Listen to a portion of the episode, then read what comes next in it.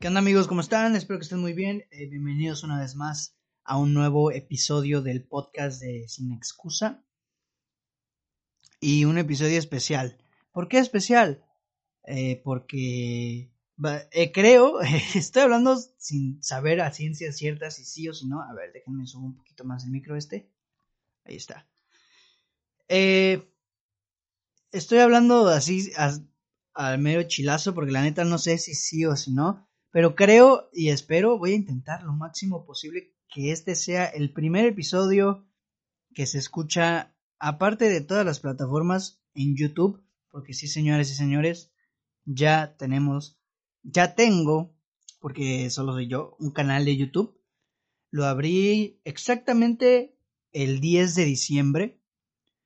Ayer subí el primer, ah bueno, hoy que estoy grabando es 11 de diciembre, viernes, pero este episodio va a salir hasta el lunes, ¿no? Lo grabé el 10 de diciembre y pues, eh, o sea, lo subí el 10 de diciembre y la verdad es que estoy muy feliz. Creo que hoy 11 de diciembre voy a subir otro video. Y este podcast eh, va a ser el primer episodio del podcast que va a salir en YouTube. Porque también quiero subir el podcast en YouTube. Porque sé que hay bastante gente. Me sorprendería porque YouTube es principalmente para ver videos. Pero hay bastante gente que ve podcast en YouTube. Y está padre, ¿no? Y bueno, pues también lo voy a subir por allá. Así que si no tienes ninguna de las otras plataformas, pues YouTube, ya no tienes pretexto para perderte el podcast, ¿no? Eh, hoy vamos a hablar sobre, eh, más bien vamos a hacer la dinámica, la segunda parte del preguntas y respuestas. La primera dinámica, el primer episodio de preguntas y respuestas, creo que sigue en, disponible en las plataformas. Eh, por cierto, algunos me preguntaron que por qué no se veían los primeros episodios. Y es que como yo utilizo iBox Free, o sea, gratis, el host solamente te permite exhibir 20 episodios fuera de iBox. En iBox sí están todos, en iBox sí puedes encontrar del 1 al 20. Este es el 29. Sí, este es el 29. Puedes encontrar del 1 al 29 en Spotify vas a encontrar únicamente 20. Del 29 hasta abajo, hasta que se hagan los 20. Realmente no sé, me van a fallar las cuentas por allá, pero solamente vamos a poder encontrar 20 episodios en otras plataformas. Supongo que en algún momento tengo la idea de adquirir el sistema de premium, por así decirlo, de iBox para no tener absolutamente ninguna limitante, porque también limita mucho el sonido. Y, y pues no me gusta mucho eso, ¿no? Porque ustedes se merecen un sonido de calidad. Em, ah, les estaba diciendo que la primer dinámica de preguntas y respuestas estuvo bastante activa, hubieron bastantes preguntas. Ahorita también hubieron menos. En la página de Facebook solo hubo una y estoy decepcionado con mis fans. ¿No es cierto? Porque en Instagram me hicieron la mayoría de preguntas.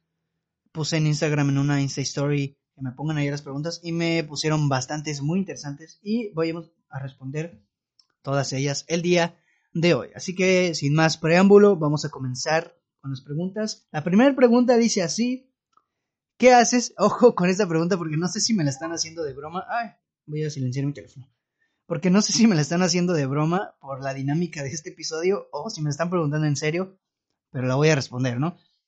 ¿Qué haces cuando no se te ocurre tema para el siguiente podcast?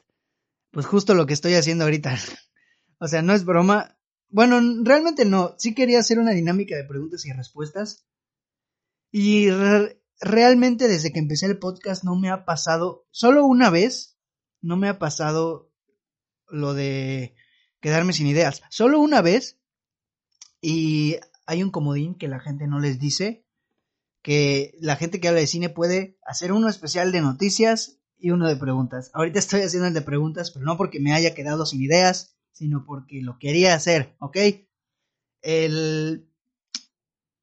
Eh, podemos hablar, la, la vez que me quedé sin ideas, fue porque pues, no, se me ocurrió nada y lo que hice fue un episodio de preguntas que fue el sin excusa news ay dios mío y este y estuvo bastante bueno o sea me gustó el episodio fue el de Noticiero sin excusa. Y eso, principalmente eso hice.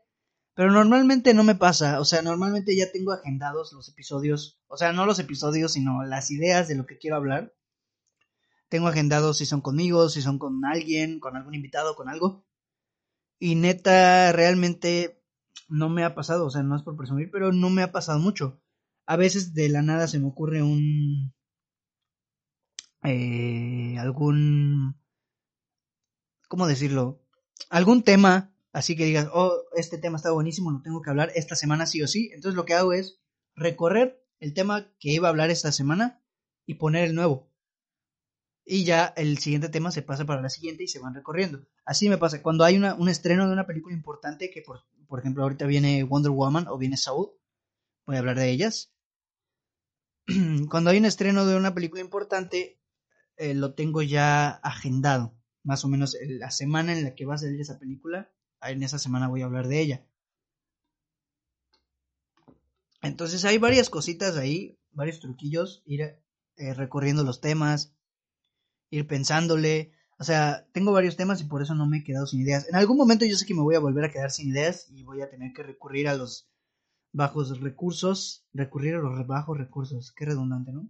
Pero bueno, principalmente eso, o sea, recurrir a las noticias o las preguntas, pero en esta ocasión, vuelvo a repetir, no es porque me haya quedado sin ideas, ok, gracias. Gracias por tu pregunta, amiga, aunque no sé si me quisiste jugar una mala broma, pero ahí está la respuesta. Siguiente pregunta dice, hasta el momento, ¿cuál ha sido la mejor película del año y la peor película del año? Desde tu punto de vista, obviamente. Ok, mira, pues este año aparentemente bastante complejo, complicado en el sentido de que casi no se estrenaron tantas películas como me hubiera gustado. Todas, de todas las películas que puse en mi en mi episodio de que fue el segundo episodio, ajá, en todas las películas que puse de las que esperaba en el 2020 no se estrenaron creo que fueron 10 películas, solo se estrenaron dos o solo vi dos, solo vi Bob Esponja y Tenet. No vi No Time to Die, no vi Black Widow, no vi nada de eso. Y la neta es que sí me bajoneé.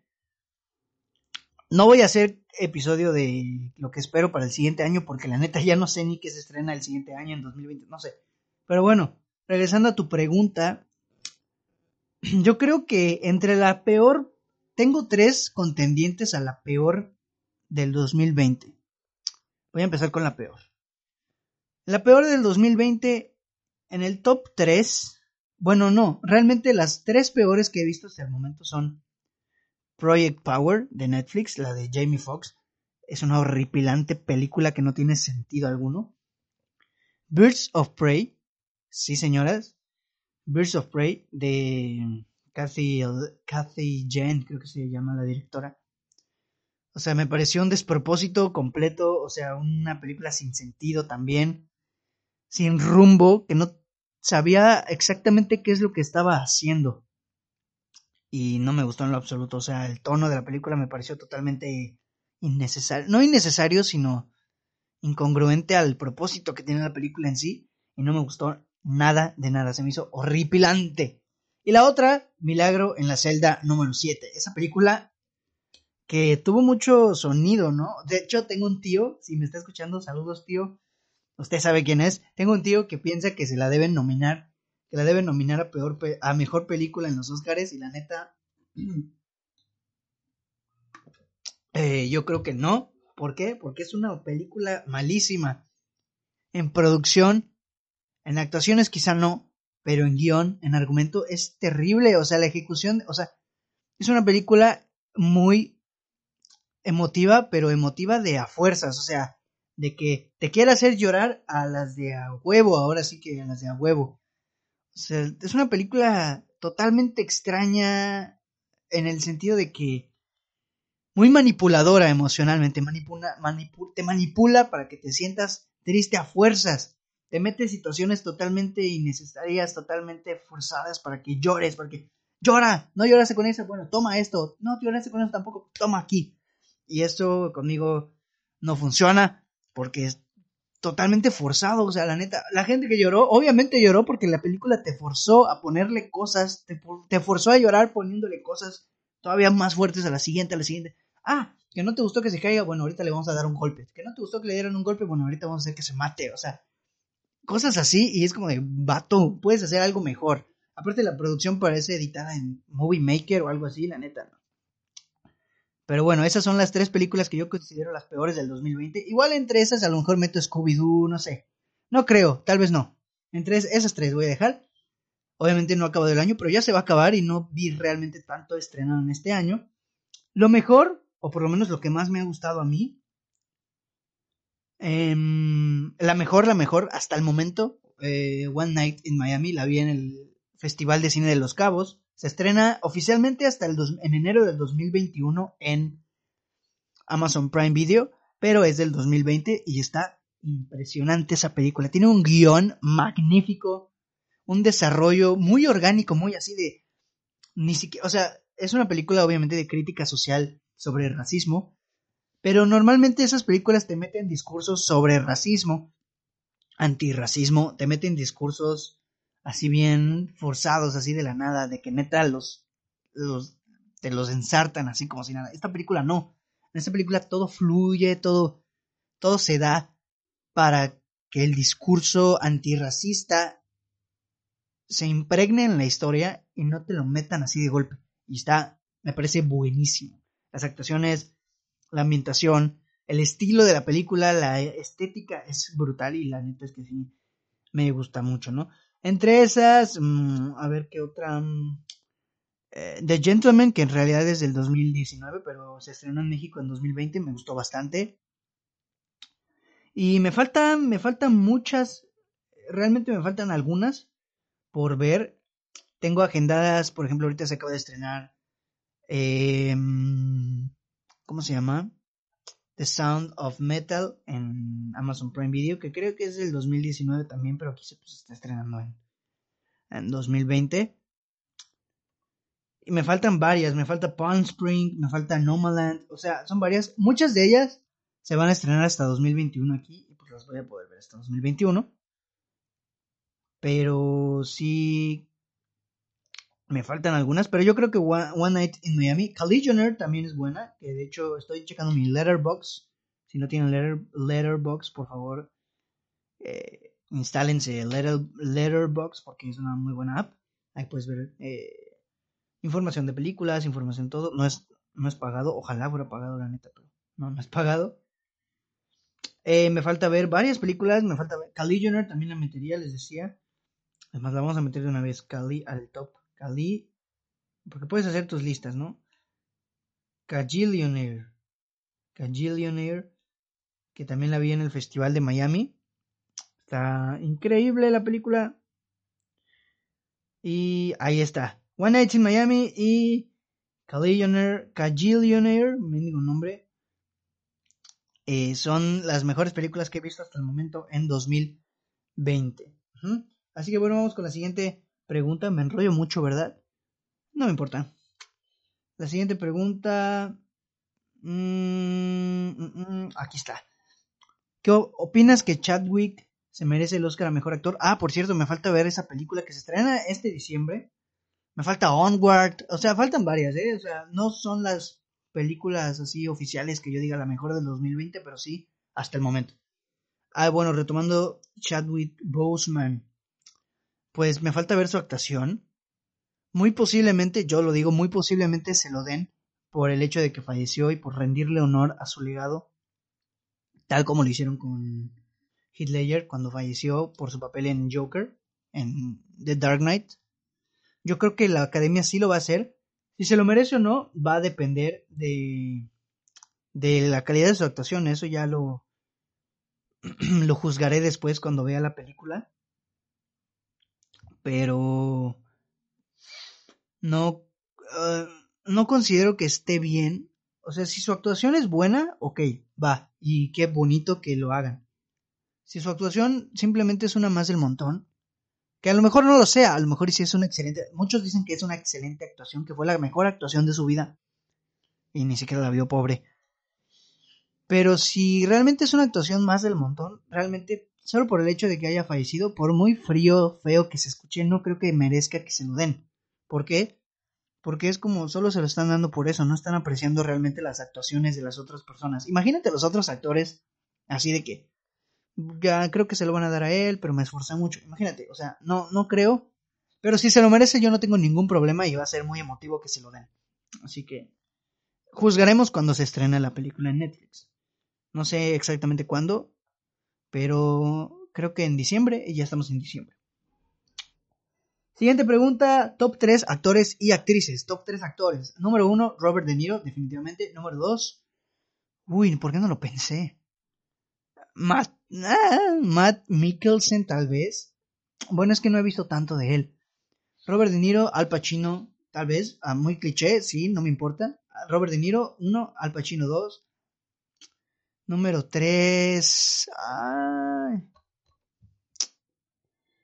Es que estoy entre Matt. Es que Matt Mikkelsen sí es bueno. Muy bueno, diría yo. Eh, Robert Pattinson es buenísimo también. No sé, el número 3 no te lo sé decir a ciencia cierta, pero. El 1 uno, al Robert De Niro y 2 Al Pacino. Obviamente para mí. Ah, bueno, quizá en el número 3 te pongo a Willem Dafoe. Willem Dafoe te lo hace todo y te lo hace excelente. Sí, Robert, uno, Robert De Niro, dos, Al Pacino, tres, Willem Dafoe. Es impresionante ese actor, pero te podría decir muchísimos buenísimos más. Ahora con actrices.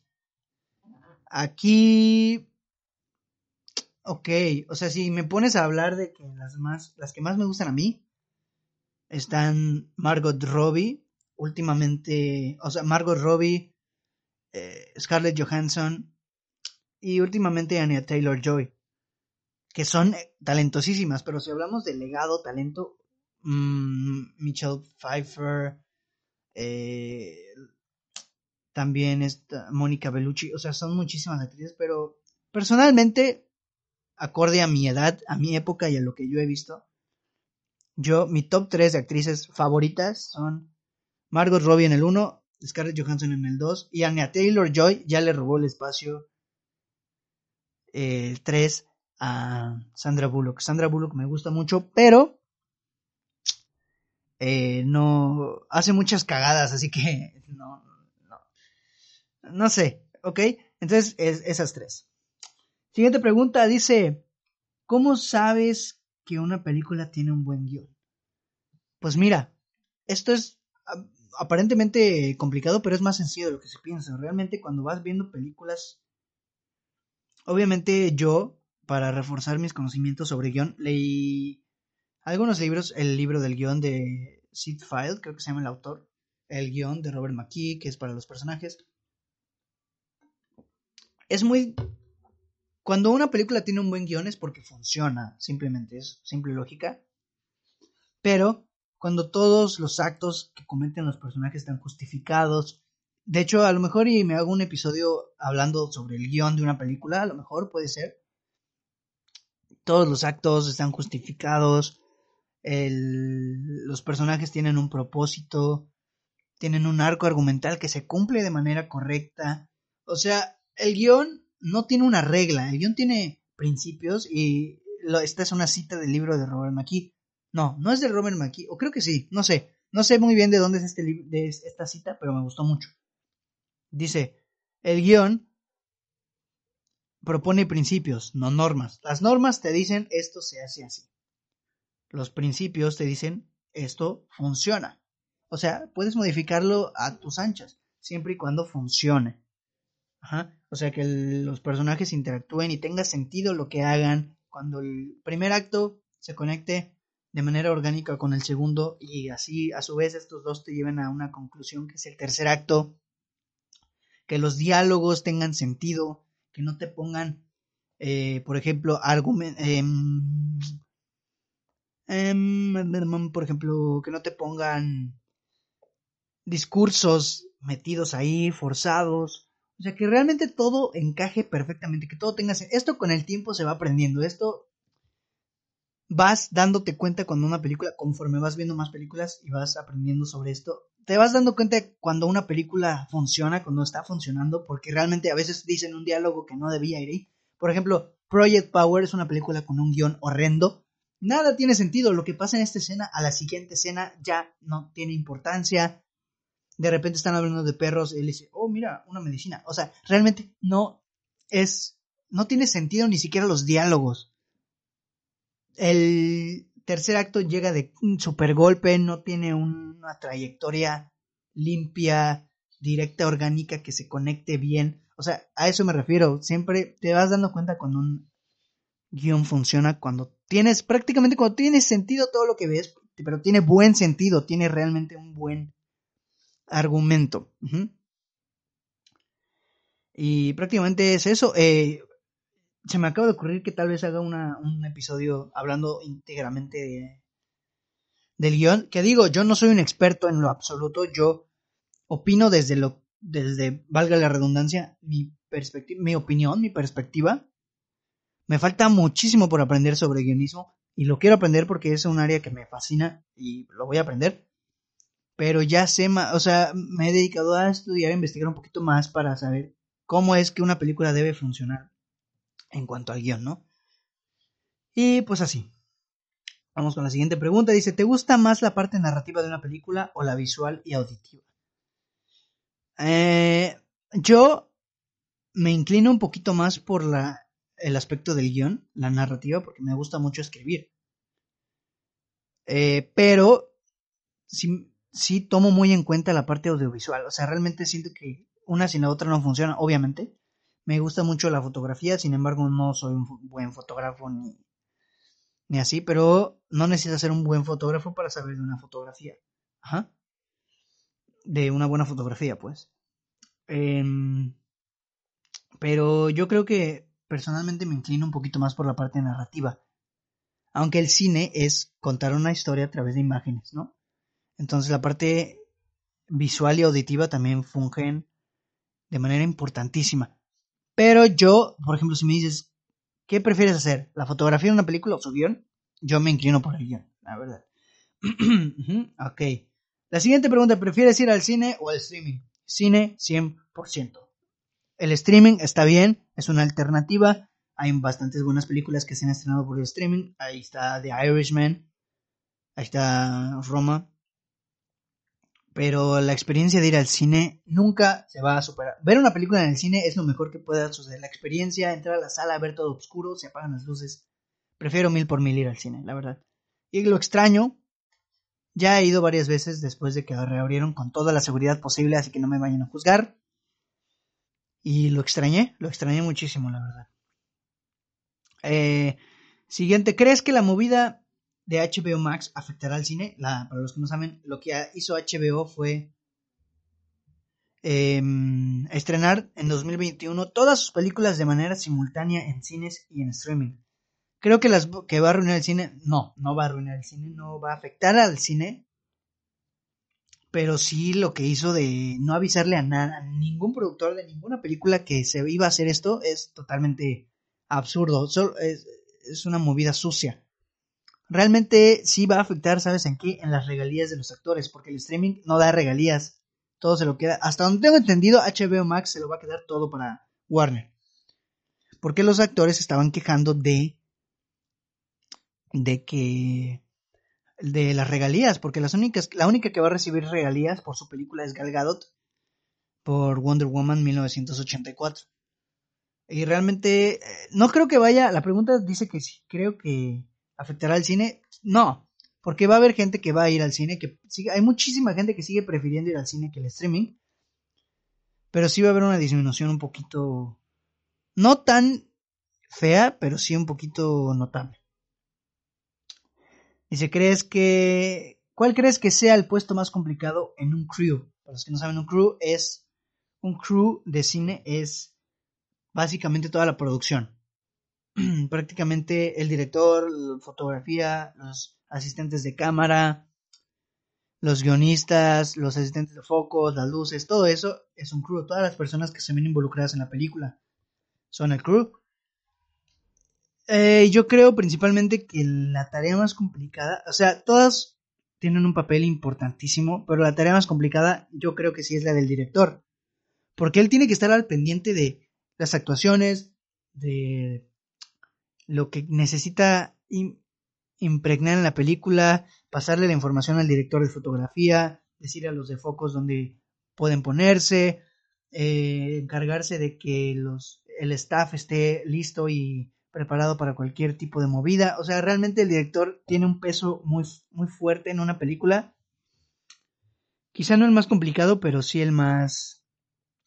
Más bien, quizá no el más, no el de más valor, pero sí el más complejo, más cansado. Entonces yo creo que la dirección sería. Eh, dice aquí, ¿cómo funciona la fotografía en una película? Uf, esto da para otro podcast también. Yo aprendí también, como ya les dije, me gusta mucho la foto. No soy tan buen fotógrafo, o sea, no, no, mi intención no es dedicarme a la fotografía, obviamente. Pero he investigado en varios libros. He leído un, hay un libro que se llama, a ver, déjame, te digo el nombre, espérame. Se llama El ojo del fotógrafo el autor no me acuerdo muy bien, era algo de Michael, creo, algo así. El ojo del fotógrafo se llama ese libro, que te explica muy bien todo lo que tiene que ver con la fotografía, cómo funciona. Y leí algunas cuantas páginas, no lo leí completo, leí porque tiene un índice y pues estuve checando el, el contenido.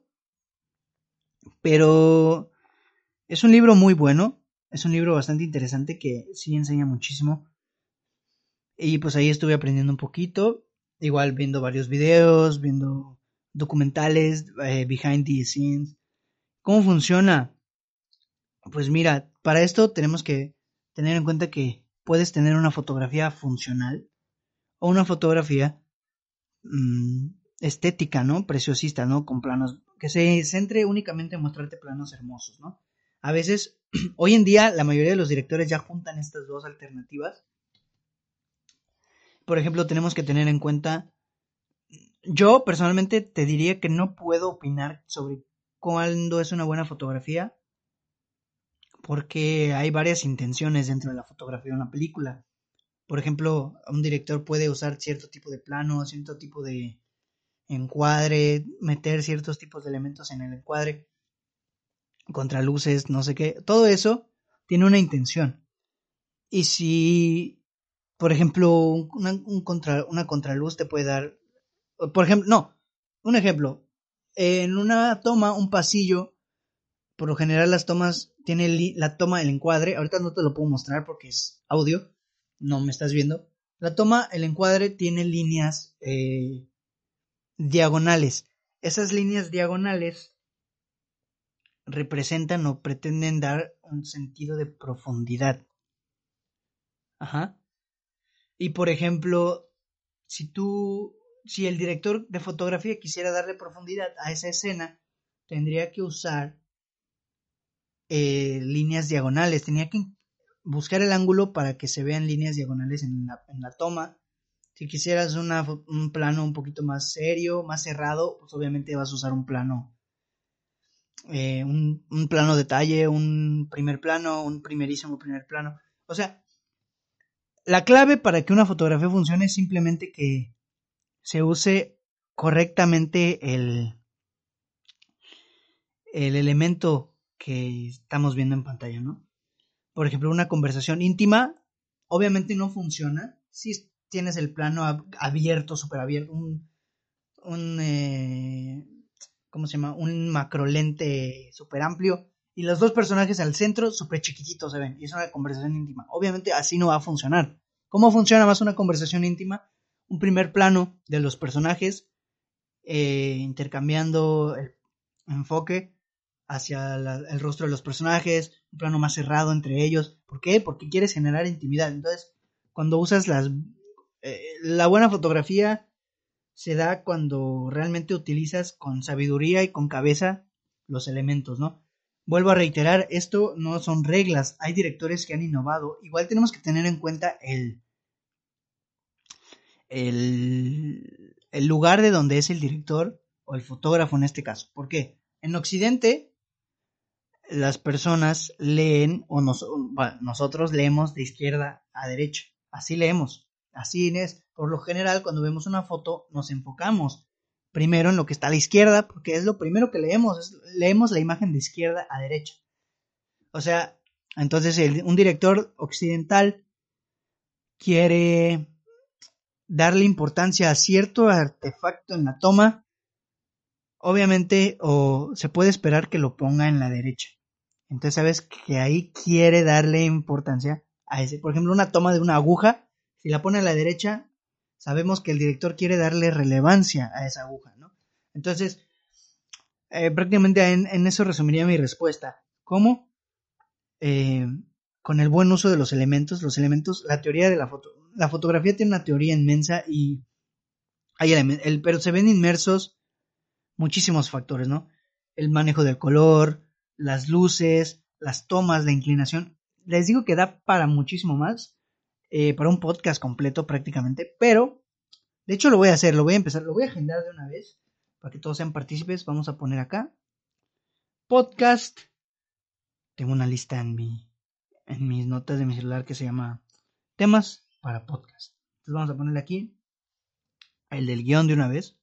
guion, foto. Ahí está. Ahí está.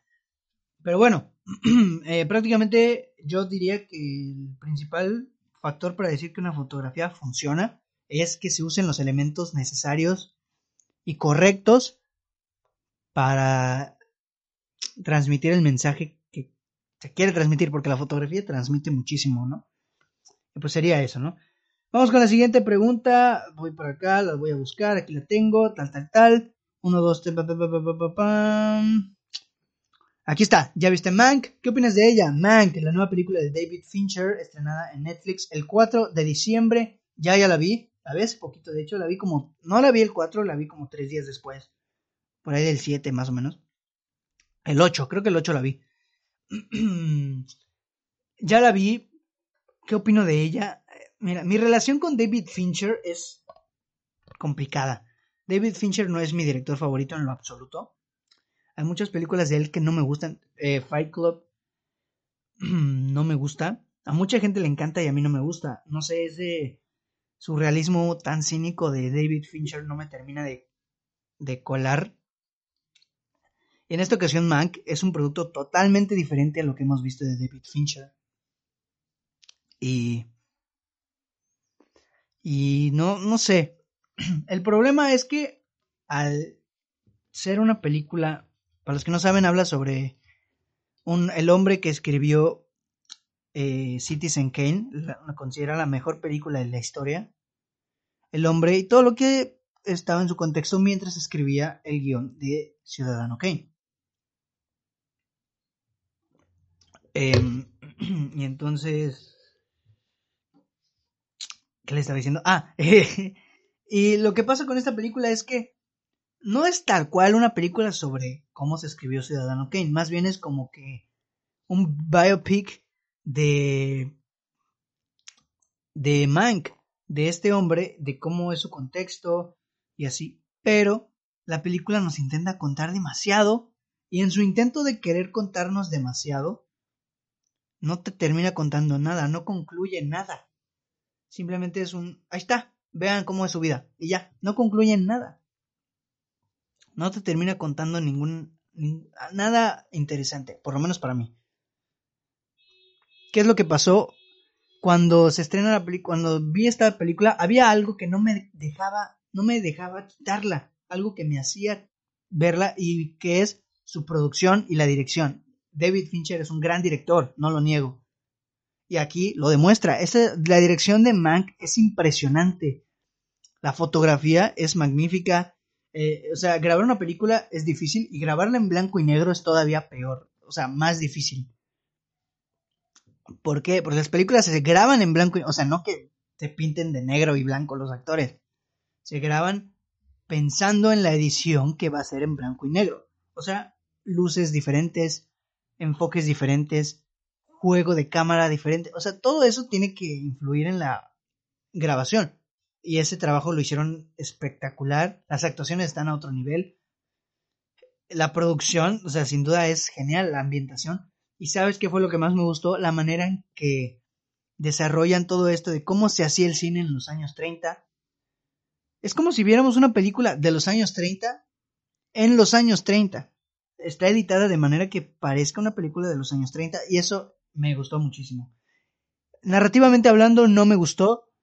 Visualmente, producción, dirección, todo eso me fascinó. Entonces, mi relación con Mank es complicada. No la vería otra vez por su historia, sino por todo el aspecto visual que hay en la película. Dice la otra pregunta, ¿Marvel es cine? Eh, sí, para mí sí es cine, ¿ok? Dice, ¿habrá segunda temporada del podcast? Em, pues yo creo que sí, o sea, ¿qué va a tener de nueva la segunda temporada? Absolutamente nada. Pero a lo mejor sí, nomás porque me hace ilusión ponerle. Sin excusa podcast temporada 2, no sé, algo así. A lo mejor sí hay. Eh, dice, ¿alguna película que a todos les guste menos a ti? Tal vez David Fincher, eh, Fight Club de David Fincher. Yo creo que esa es la única que se me ocurre y la principal. Esa, yo creo, no me convence. no, no sé, nunca conecto con ella. La vi dos veces ya y no, nomás no. Así que Fight Club de David Fincher. Dice, ¿en qué área del cine te gustaría especializarte? Guionismo, definitivamente. Y director, obviamente, y dirección, claro. Aunque también me gustaría involucrarme en una película en el arte, más o menos de los colores que usen, no en fotografía, sino en los colores que se ven involucrados en la película, no sé, me gusta mucho toda esa parte, pero principalmente el guionismo, me gusta mucho todo ese rollo de crear historias, personajes, y siento que es un reto crear un buen guion, entonces sí me lo aventaría, guionismo sin duda.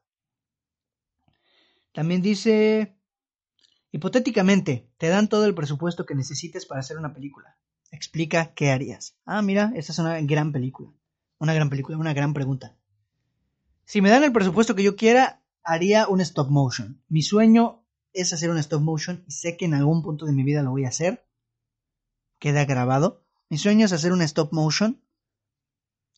Y lo haría de, de algún deporte. ¿Por qué? Porque se me resulta un reto súper complicado hacer un stop motion de deporte.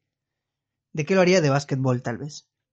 Bueno, no tal vez. De básquetbol o de boxeo. Tal vez. Un stop motion de básquetbol o de boxeo. Y neta, sí. Me gustaría bastante hacer algo así.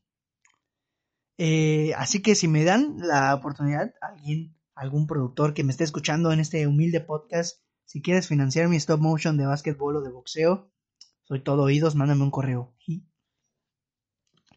Ok, siguiente pregunta, ya estamos por terminar. ¿Tienes pensado hacer algún podcast sobre otra cosa? De momento no. No sé si en el futuro se me vaya a ocurrir hacer un podcast un poquito más personal hablando de mí hablando de temas diferentes que no sean de cine. De momento no, me quiero enfocar mucho en este podcast y mejorarlo y crecerlo. Así que no, de momento no. Siguiente pregunta, ¿qué opinas del cine de oro mexicano? ¿La verías para un futuro análisis? Sin problemas, el cine de oro mexicano tiene películas buenísimas. Como todas las épocas hay películas buenas y malas. Obviamente destaca por sus películas buenas. Hay más buenas que malas. Pero sí, la, el cine de oro mexicano es literalmente oro cinematográficamente hablando es, es espectacular, o sea, para su época es genial, es innovador, es vanguardista, es impresionante. Me gusta muchísimo. Y de hecho tengo un episodio agendado hablando del cine de oro mexicano, así que espéralo, no voy a adentrar mucho en el tema. Eh, ¿Qué consideras mejor? ¿El Señor de los Anillos o Harry Potter? El Señor de los Anillos, sin duda alguna. Harry Potter me gusta, sí, pero El Señor de los Anillos me encanta. El Señor de los Anillos, ah, de hecho, no la había visto hasta hace... La, la vi este año, o sea, con esto te digo todo, no la había visto, nunca es tarde, la vi este año y no te pases de lances. Impresionante el universo, me encanta todo esto de criaturas mitológicas, orcos, eh, duendecitos, hobbits, todo eso me vuelve loco. Eh, castillos enormes, grandes paisajes, la música, eh, la historia, o sea, realmente la película, las adaptaciones me parecen extraordinarias. Toda la saga es buenísima. La batalla, las batallas, no, no, no, no, es genial, me parece genial. Sinceramente sí considero que es mejor que Harry Potter. Y ahí está. Eh, me gusta muchísimo más El Señor de los Anillos. Pero eh, Harry Potter también me gusta, O sea, no, no es que no me guste, pero me gusta más El Señor de los Anillos. Dice, ¿consumes otros podcasts? ¿Cuáles? Ya estamos por terminar, falta esta y una pregunta más. ¿Consumes otros podcasts?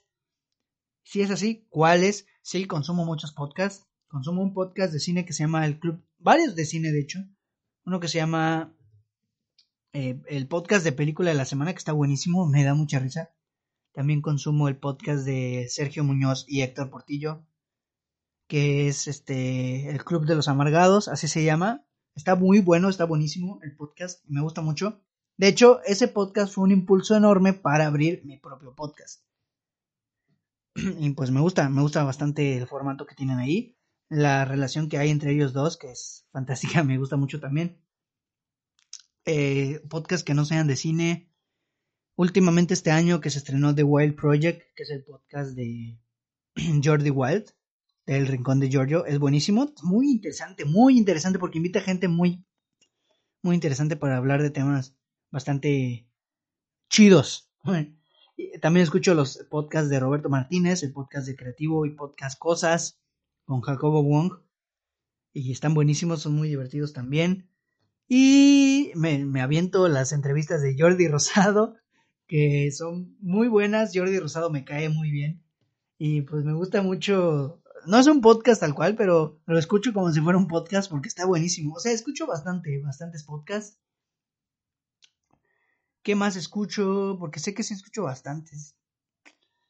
Bueno, me acordaría, ¿no? O sea, me acordaría de algunos. Esos son los principales. Y obviamente el mejor podcast sin, sin excusa lo escucho. Cada que subo un episodio lo escucho. Así que esos podcasts son los que escucho principalmente. Y la última pregunta, ya para terminar, 41 minutos llevamos. ¿Qué opinas del Spider-Verse en el cine? Uh, porque justo en esta semana las noticias del Spider-Verse han estado con todo. Mira, me da mucha risa la situación. Yo, personalmente, si me pones un Spider-Verse, lo voy a ver sin problemas y me voy a emocionar. ¿Por qué? Porque me encanta. Me encantan los superhéroes y me encanta Spider-Man. Y me emociono. O sea, quien diga que no se va a emocionar, obviamente te está mintiendo. Lo que me da mucha risa es la situación. Ya se confirmó que va a estar Alfred Molina. Según un medio que se llama Collinder, que aún desconozco de qué tan veraz sea, muchos dicen que sí es muy verídico, ya confirmó que Andrew Garfield y que Kristen Dunst, Dunst, Dunst, no sé cómo se pronuncia, que esta actriz que hizo Mary Jane, ya están confirmados. No lo sé, sinceramente desconozco mucho eso. Dudo mucho. Y dice también que Toby Maguire y Emma Stone están eh, en pláticas para involucrarse en esta película, ¿no? Y realmente desconozco, hasta que no sea oficial, que en un medio oficial lo suba, yo no me hago esperanzas. Pero les digo que lo que me da risa es la situación de los fans. O sea, de que están exagerando, exagerando todo. O sea, cualquier cosa. Ay, el Spider-Verse. Por ejemplo, no sé, situación hipotética. Andrew Garfield sube una foto de sus nuevos tenis.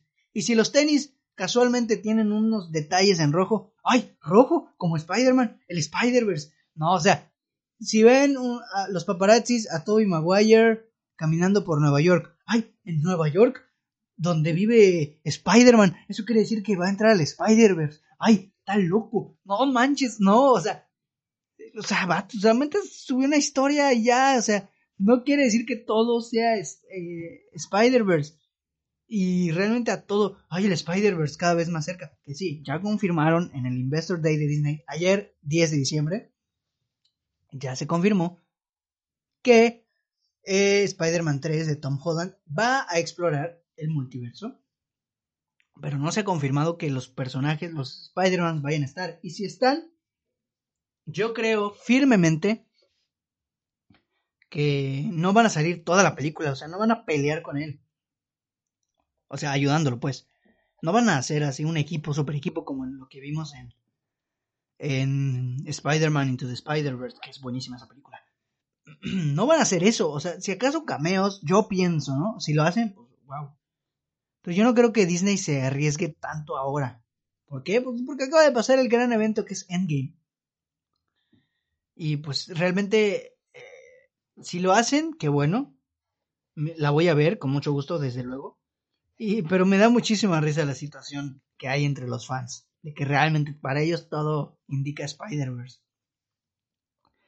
Pero bueno, se nos acabaron las preguntas y se hizo bastante largo el episodio, wow, 44 minutos, yo pensé que iba a ser un poquito más corto. Pero bueno, muchísimas gracias por eh, estar conmigo una semana más en el podcast de Sin Excusa. Ya sabes que me puedes seguir en Instagram, en Facebook como Sin Excusa. Ya tenemos el canal de YouTube y seguramente lo está escuchando aquí o no sé dónde.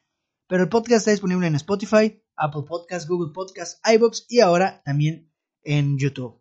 Así que si me estás escuchando por YouTube, suscríbete, activa la campanita si no te quieres perder videos, próximos videos que van a estar buenísimos, te lo prometo. Yo soy Braulio Cuevas del podcast de Sin Excusa y nos escuchamos la siguiente semana en un nuevo episodio. Adiós.